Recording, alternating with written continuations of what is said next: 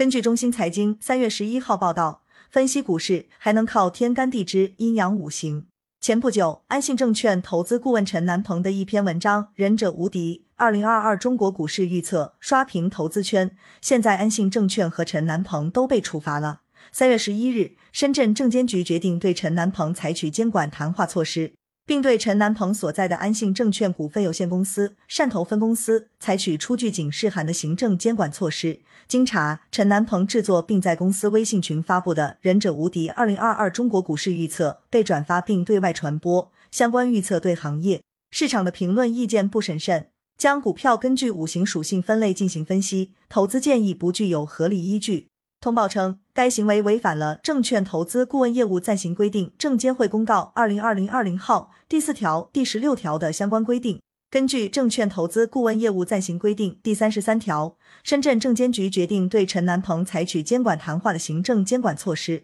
同时，深圳证监局决定对安信证券股份有限公司汕头分公司采取出具警示函的行政监管措施。通报显示，安信证券股份有限公司汕头分公司未严格根据内部制度要求对微信群消息进行监控管理，未对投资顾问相关职业行为进行有效管控，相关行为违反了《证券公司内部控制指引》证监机构字两百万零三千两百六十号第四条第一项、第七条第一项及《证券公司和证券投资基金管理公司合规管理办法》证监会令第一百六十六号第六条第四项的相关规定。感谢收听《羊城晚报广东头条》。